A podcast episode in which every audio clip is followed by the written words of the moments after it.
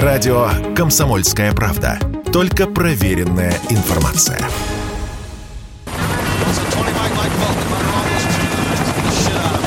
Вьетнамская война. Как Советский Союз помешал американцам захватить Азию. Спецпроект. Часть первая.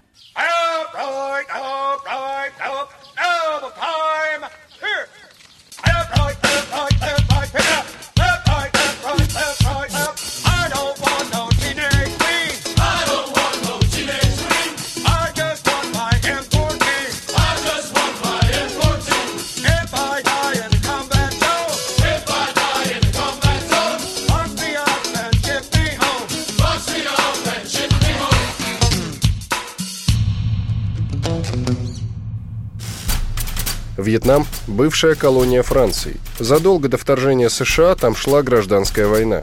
Северная часть страны со столицей в Ханое стала территорией Демократической Республики Вьетнам, ДРВ.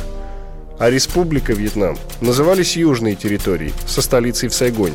Местная администрация состояла из французских ставленников. Воссоединение предполагалось осуществить после всеобщих свободных выборов в 1956 году. В это время и начала резко возрастать роль США. Коммунисты одерживали над французскими колониальными силами одну победу за другой. Американцы уже рассматривали события во Вьетнаме как часть коммунистической экспансии в регионе. Кстати, до сих пор точно неизвестно, когда конкретно американцы вторглись во Вьетнам – 55-м, 56-м, 64-м или 65-м году. Видимо, разные даты участия Соединенных Штатов в этой войне, они связаны с тем, что сама-то война длилась во Вьетнаме в целом очень большой период времени. Юрий Ругулев, директор Фонда изучения США имени Франклина Рузвельта при МГУ.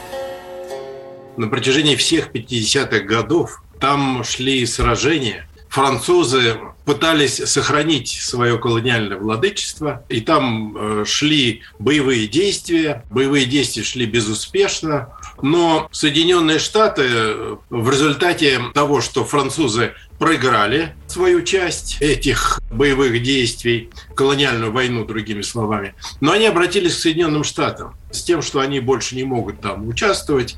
Поэтому отдельные советники американские стали появляться еще в конце 50-х годов. Но как таковой войны Соединенные Штаты не вели.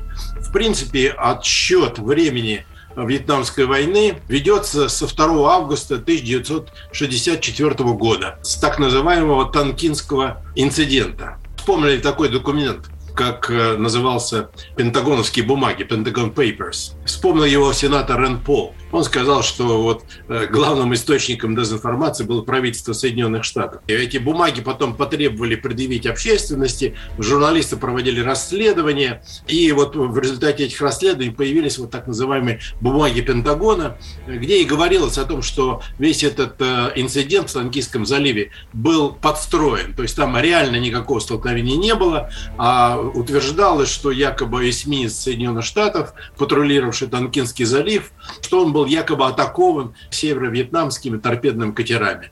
И это якобы послужило основой для вмешательства э, Соединенных Штатов. Уже 5 августа 1964 года авиация США начала против Демократической Республики Вьетнам воздушную войну.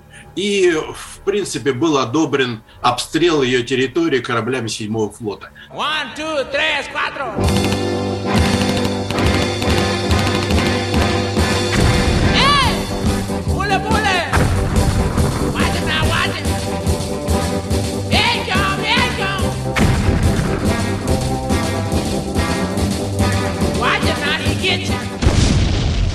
Так что реально это 1964 год, лето.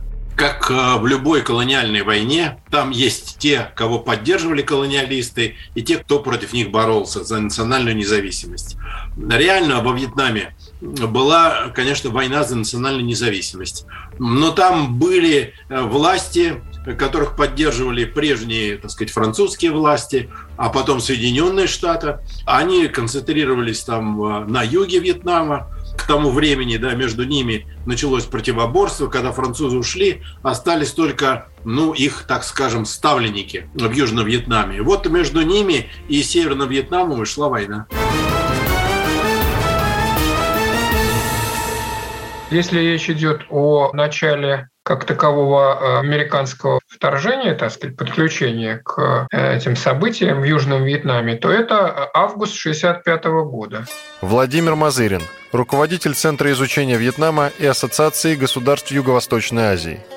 Это можно считать началом войны против э, ДРВ, воздушной войны, а затем и активизации ее на фронтах южной части страны. А вообще американцы стали проникать на юг Вьетнама действительно где-то после 1955 года, по сути, после 1954, когда были подписаны Женевские мирные соглашения, по которым как раз Вьетнам оказался разделен демилитаризованной зоной на две части. ДРВ на севере и Республика Вьетнам на юге. И вот на юге, значит, господствовали прежние хозяева, так сказать, колонизаторы французы, и американцы поставили задачу и успешно ее выполнили, полностью их вытеснив там за несколько лет и установив контроль над аппаратом власти, экономикой и так далее. Предпосылка, ну, предпосылок, наверное, достаточно много, но главное в чем состоит? Э, значит, американцы следовали такой доктрине падающего домино, после, собственно, Второй мировой войны, согласно которой э, они никак не хотели допустить распространение коммунизма далее на те страны, в данном случае Азии, а поскольку ситуация похожая, как во Вьетнаме, была и в Корее, причем там э, события эти развернулись раньше, то американцы, понимая, что северная часть Вьетнама, э, в общем-то, вступила на социалистический путь развития, и это более очевидно как раз проявилось уже к концу 50-х годов, в начале 60-х. А, в общем, была довольно сильная армия, в том числе с э, помощью Советского Союза на севере созданная. Они очень боялись, что ДРВ Ханой выполнит э, цель, которую он ставил. Ну, в общем, это не цель какой-то там элиты политической, а это мечта, чаяние всего вьетнамского населения воссоединить страну. И тогда воссоединение могло произойти только на одной основе при коммунистическом режиме. Вот этого США никак не хотели допустить. Это первая, так сказать, часть, главная, да. А вторая, наверное, состоит в том, что США выбирали в этом регионе страны, которые бы э, они могли превратить, так сказать, в образец процветания по-американски, как они говорили, в витрину капитализма в Азии – и, собственно говоря, в Южной Корее они успешно эту задачу выполнили, миссию. И мы видим все эти результаты, но ну, с точки зрения социально-экономического прогресса. Вот. А в Южном Вьетнаме хотели то же самое или еще покруче, но не удалось.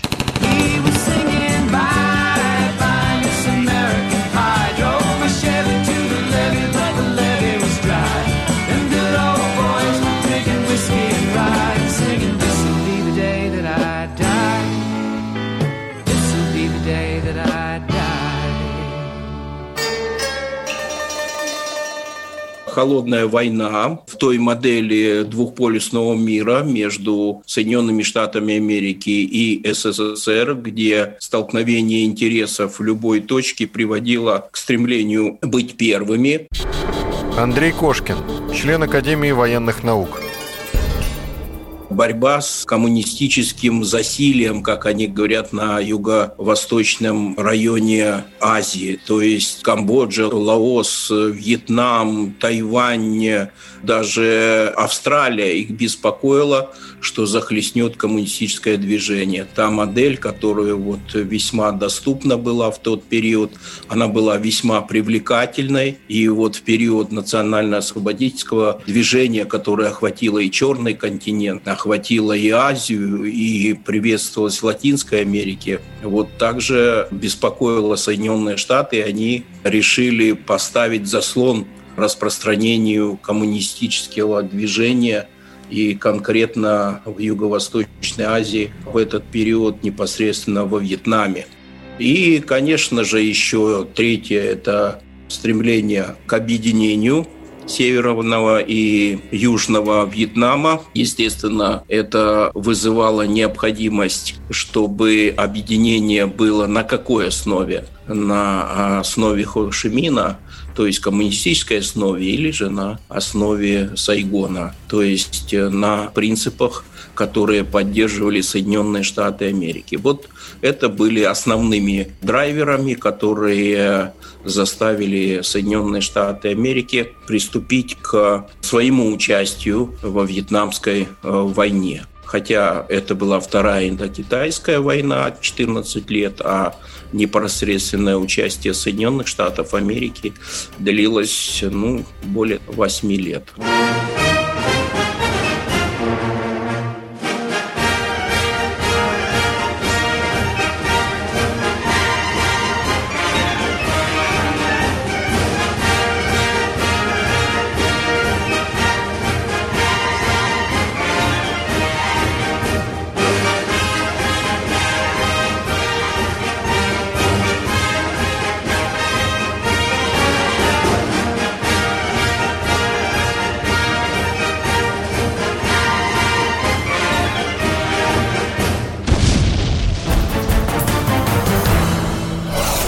Продолжение через несколько минут.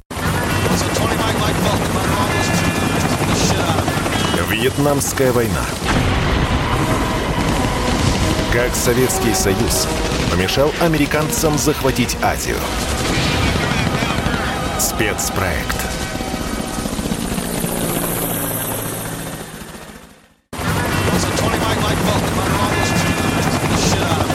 Вьетнамская война. Как Советский Союз помешал американцам захватить Азию. Спецпроект. Часть вторая.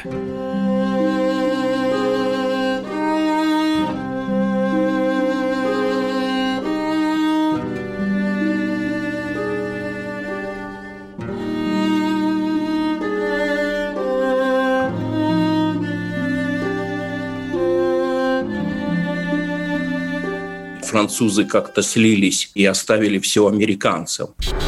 Андрей Кошкин, член Академии военных наук. В 1965 году американцы высадились в Южном Вьетнаме, их э, было три с половиной тысячи. Тут же они начали бомбить объекты Северного Вьетнама. Ну, а уже в 1968 году было порядка 543 тысяч военнослужащих из Соединенных Штатов Америки, которые принимали самое непосредственное участие в боевых действиях, и это требовало колоссальных затрат со стороны Соединенных Штатов Америки, ну и по итогам, конечно, потери немногим меньше 60 тысяч человек и много искалеченные и раненые. You ease yourself back? Listen to silence. Sometimes the quiet's not sad. Living for no one. Turning the pages alone. Soak up the silence. Sometimes the quiet's your home. Воевали в основном на территории Южного Вьетнама вьетконговцы, а со стороны Северного Вьетнама, демократического Вьетнама, воевали вооруженные силы, которые по численности, трудно сказать, что значит превосходили. Были задействованы в целом, если считать сводки по погибшим, 1,1 миллион где-то погибло со стороны Северного Вьетнама. То есть довольно мобилизованы были большие ресурсы, но они шли по тропе Хашимина для того, чтобы оказать Вьетконгу помощь для того, чтобы сражаться на территории Южного Вьетнама против вооруженных сил Соединенных Штатов Америки. За все время военных операций на юге они велись в сухопутном порядке, и в воздушном, а на севере Вьетнама только бомбардировки они проводили, туда американские войска не вводились, не смогли попасть. Владимир Мазырин, руководитель Центра изучения Вьетнама и Ассоциации государств Юго-Восточной Азии. Участвовала с американской стороны экспедиционный корпус, начиная с там с нескольких тысяч, сначала советников, потом нескольких тысяч, и был доведен к 1969 году до 500 тысяч человек. Правда, не все были расположены непосредственно во Вьетнаме. Часть какая-то располагалась э, на базах военных, в том числе на острове Гуам обслуживала воздушную группировку, военно-морскую группировку. Ну, большие военные силы американские были к этому времени действительно введены в Южный Вьетнам. И вот все эти там фильмы про войну, которые мы знаем голливудские, они все это дело описывают. Что касается вот этой стороны американской, да, то, конечно, они не могли бы вести действия там серьезно, не создав довольно мощную военную группировку, армию этой республики Вьетнам, так сказать, так называемой Сайгонской армии, которая насчитывала регулярные войска порядка миллиона человек. Там еще были всякие территориальные формирования тоже. Ну, это скорее, так сказать, для самообороны. А так, значит, примерно такая численность. Что им противостояло? Им противостояла, конечно, северно-вьетнамская армия регулярная, которая по разным данным насчитывала порядка двух миллионов человек. И, в общем-то, неизвестно точно данные. Национальные вооруженные силы освобождения они назывались. То есть это силы фронта освобождения Южного Вьетнама. Это, в общем, партизаны. Ну, поначалу, по крайней мере, там начало. Они был создан фронт в 60-м году, значит, поначалу это были такие, конечно, партизанские действительно отряды. А уже к концу войны, когда в 75-м году в апреле Сайгон освобождали, в общем, это были уже регулярные войска. Численность ни в каких источниках не указывается. Но я думаю, она, конечно, была не маленькой. В общем-то, если так вот сопоставить, да, что где-то полтора миллиона с американской стороны и там, ну, не меньше того же двух миллионов, может быть, больше с вьетнамской, так сказать, патриотической стороны. Вот я думаю, такое соотношение сил.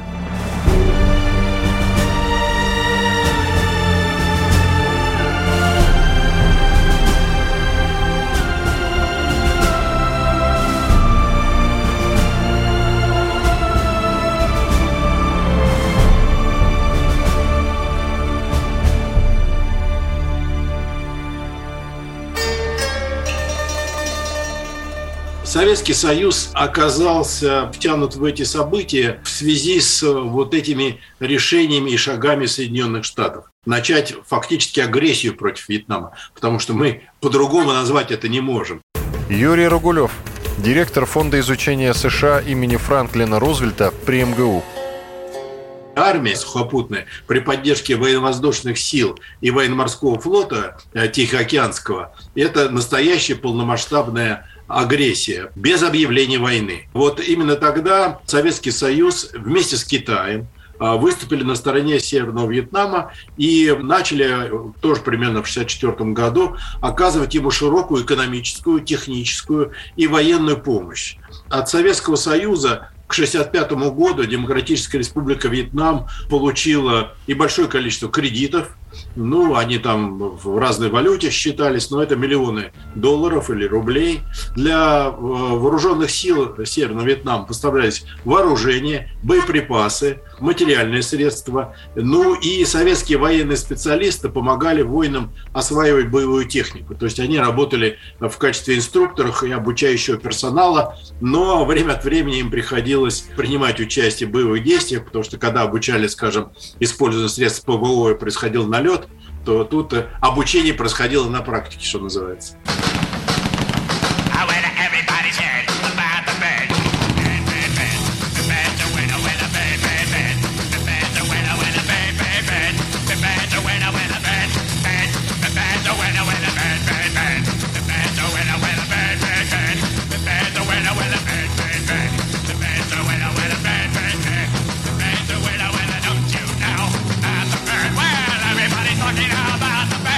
Дело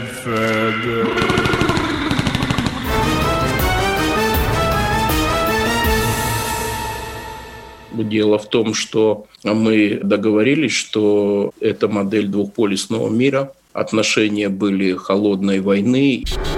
Андрей Кошкин, член Академии военных наук.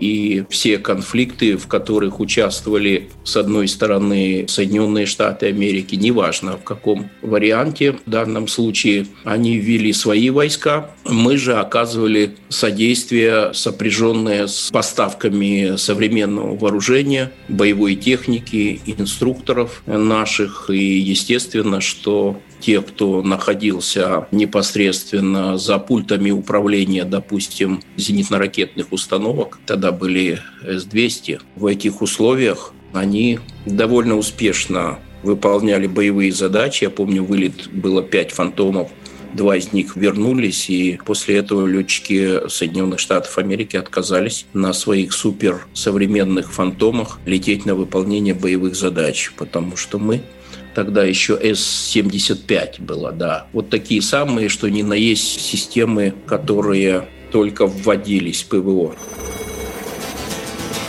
Я бегу по выжженной земле Гермошлем захлопнув на ходу Мой фантом стрелою белой На распластанном крыле С ревом набирает высоту Вижу голубеющую даль. Нарушать такую просто жаль. Жаль, что ты ее не видишь? Путь наш труден и далек Мой фантом несется на восток. Делаю я левый поворот. Я теперь палач, а не пилот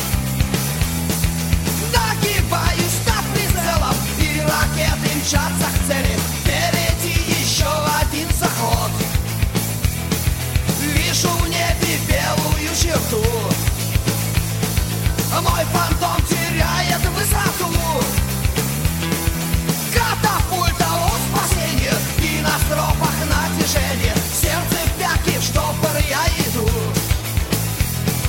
Только приземлился в тот же миг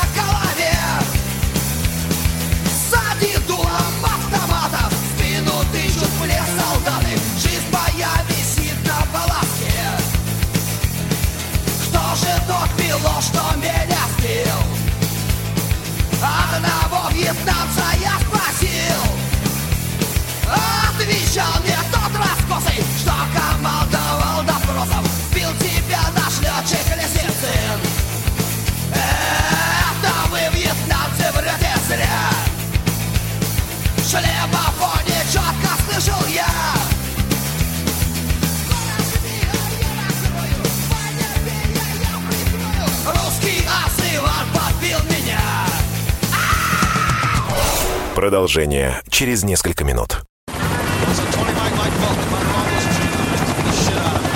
Вьетнамская война.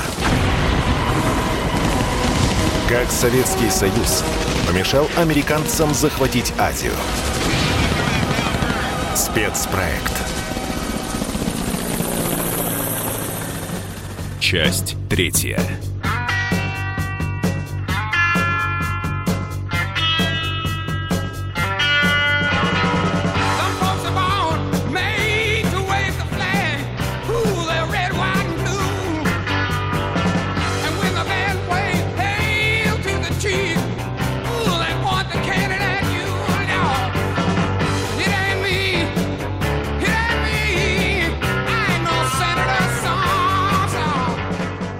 Все усилия Соединенных Штатов Америки были сведены к нулю. Они проиграли войну, потому что они ничего не добились. Андрей Кошкин, член Академии военных наук.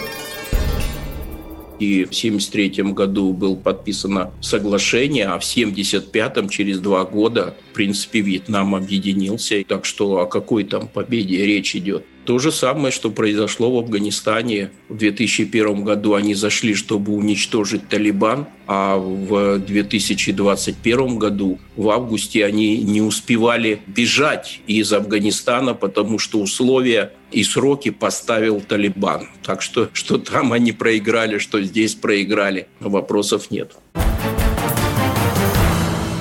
американцы сами не всех признают или хотят это признавать, но де-факто все совершенно очевидно. Признаки все поражения военного были абсолютно налицо.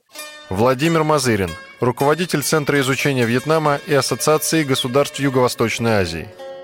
В 1969 году они, видя, что сайгонская армия, которую они создали, вооружили и воспитали, достаточно уже, так сказать, умелая, а в США, как известно, было мощнейшее антивоенное движение к этому времени, которое протестовало против там, потерь, затрат на войну и так далее, и так далее. Они начали политику так называемой вьетнамизации войны, то есть передачи военных функций в руки э, сайгонской армии и начали вывод своих войск постепенно. Ну, понятно, такая армада огромная, по тем временам и с той техникой сложно было это сделать быстро.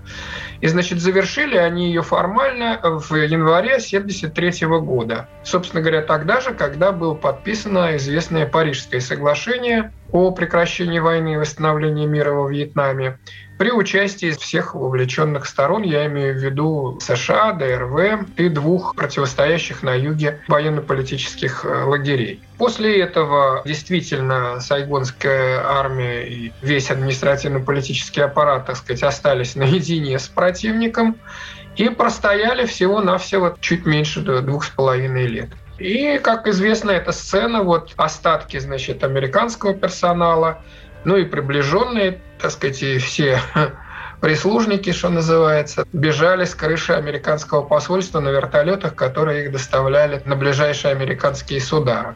Разбили их на голову, конечно. В военном отношении тут двух мнений быть не может. Я не желаю быть убитым убитым я не желаю быть убитым поеду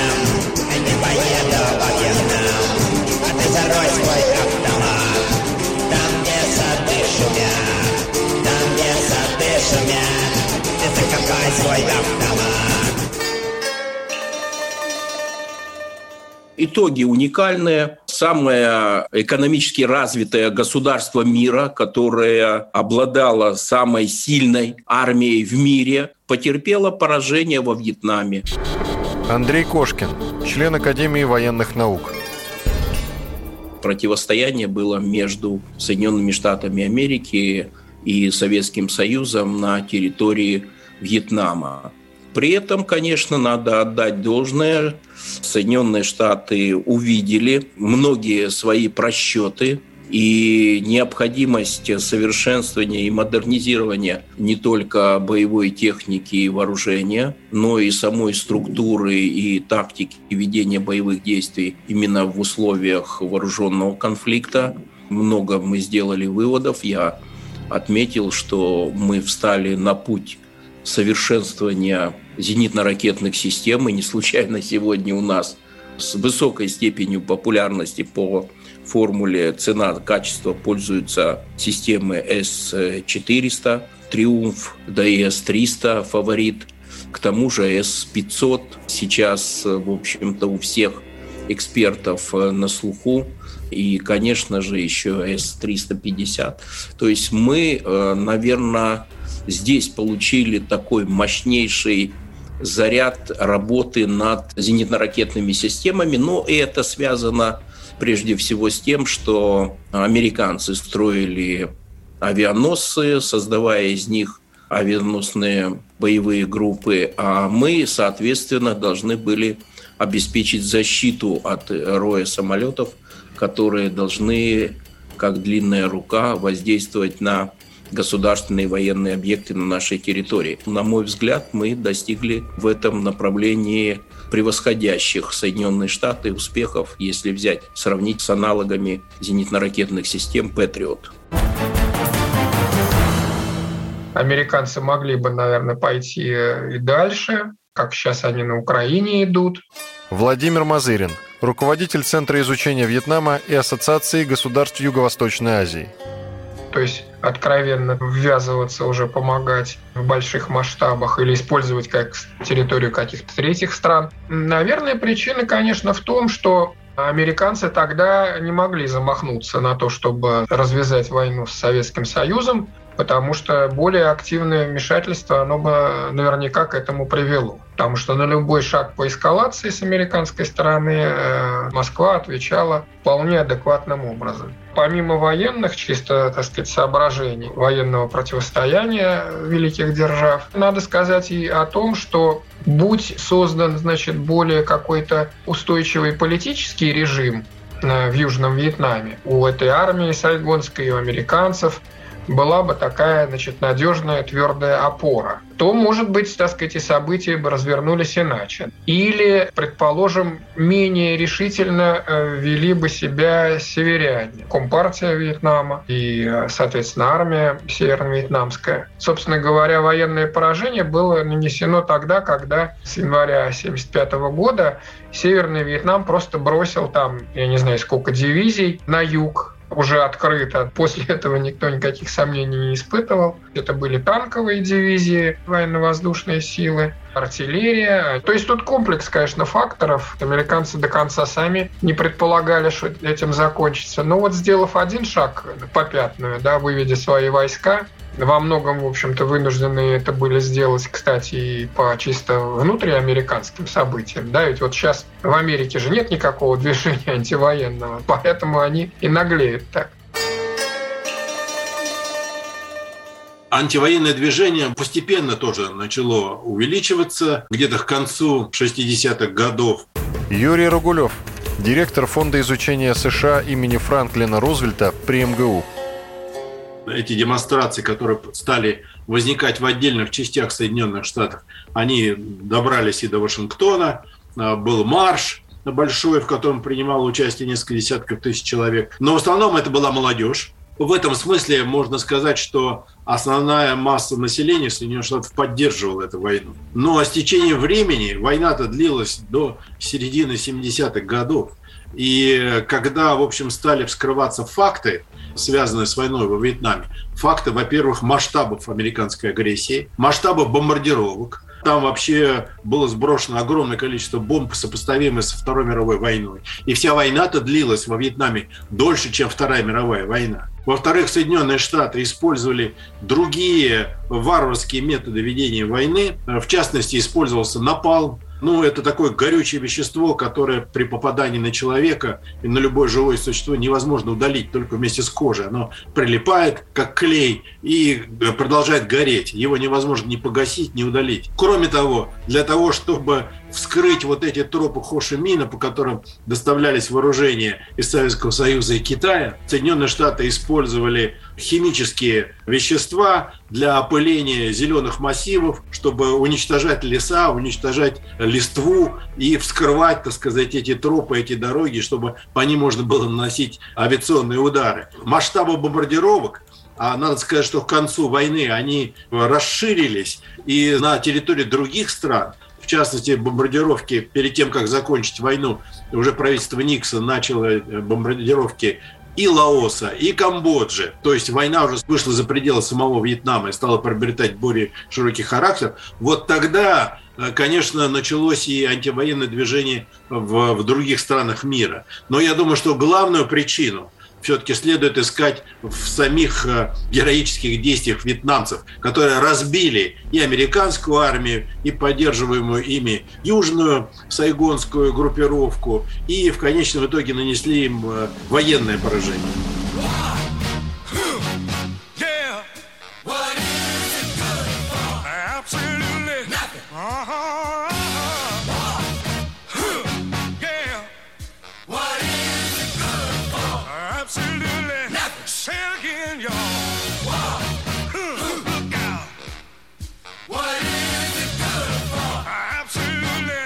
to me.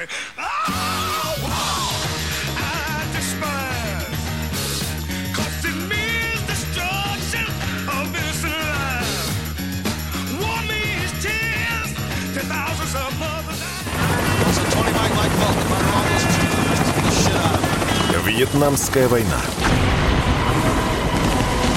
Как Советский Союз помешал американцам захватить Азию.